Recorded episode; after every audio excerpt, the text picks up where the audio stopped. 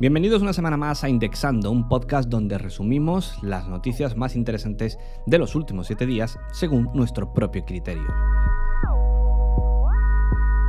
Bien, durante estos días pasados seguramente podréis haber leído algo referente a un ataque de dos, un ataque de denegación de servicios que han sufrido algunos youtubers, algunos streamers muy populares que viven en Andorra. Esto, bueno, esto es muy fácil de contar entre comillas, ya que en aquel país solamente hay un operador que suministra Internet, por lo cual, en principio, con un mínimo de conocimiento, tumbar la red es algo relativamente, pues eso, fácil de hacer.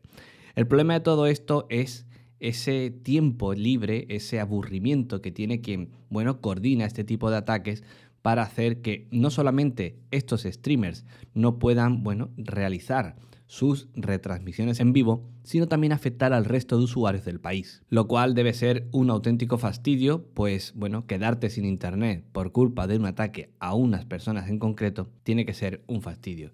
Pero si no ponen algún tipo de remedio, lo cierto es que, bueno, es muy posible que esto se siga repitiendo. Cambiando un poco de temas y pasando a lo que son las redes sociales, si conoces los mejores amigos de Instagram, esa funcionalidad que permite enviar una historia solamente a aquellas personas que tú hayas decidido marcar como mejores amigos, bueno, pues Twitter está probando con algo muy similar a esto.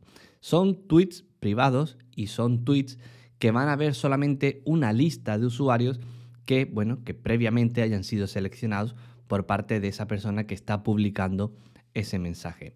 Puede ser interesante de cara a, bueno, limitar un poquito quien ve determinados contenidos que publicas en dicha red social, pero bueno, habrá que ver cuál es la acogida que tiene. Lo que sí que estamos seguros que va a tener una gran acogida son las publicaciones de pago en Instagram.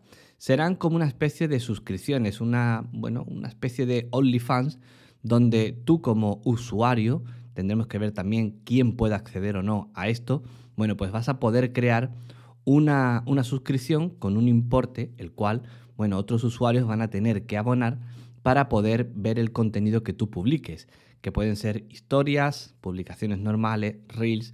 En definitiva, sería como una especie de integración de lo que ofrece Patreon dentro de la propia, bueno, la propia red social que es Instagram.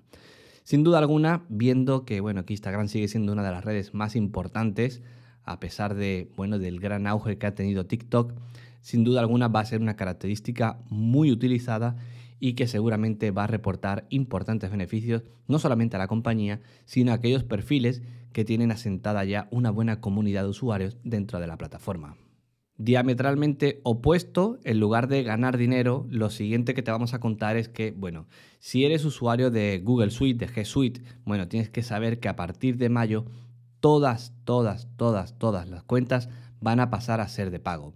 Hasta no hace mucho había la posibilidad de utilizar unas cuentas de estas de tipo legacy en las cuales, bueno, no tenías que pagar por disfrutar de esas ventajas que ofrecía Google Suite.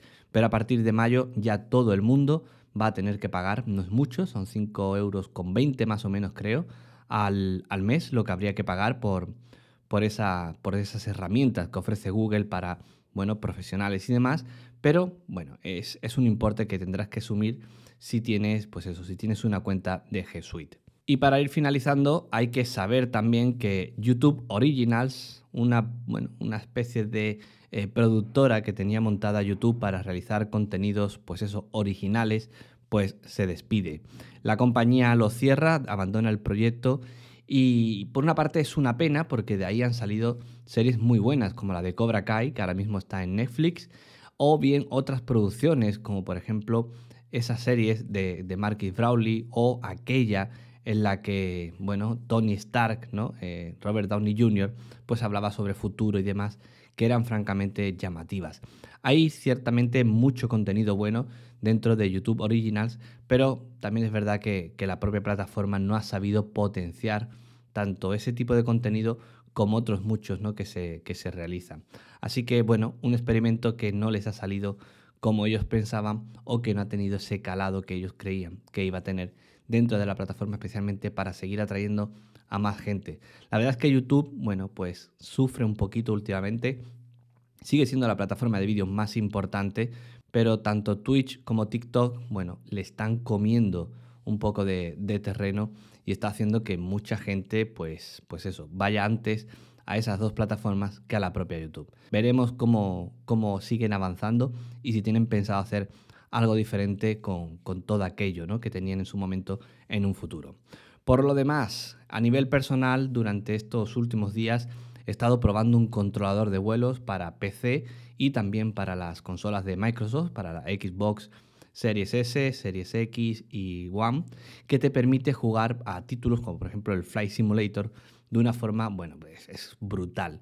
Es un controlador con, como el que te encontrarías en un avión, ¿no? Cuando entras con un montón de palancas, con un montón de botones y que te da esa sensación, ¿no? De estar pilotando realmente la, la aeronave. Es un dispositivo, sí que es cierto, muy de nicho, pero lo cierto es que, bueno, que también merece mucho la pena si le metes muchas horas a este tipo de, de juego, a este tipo de simuladores. Así que poco más. Esto ha sido todo durante estos últimos siete días.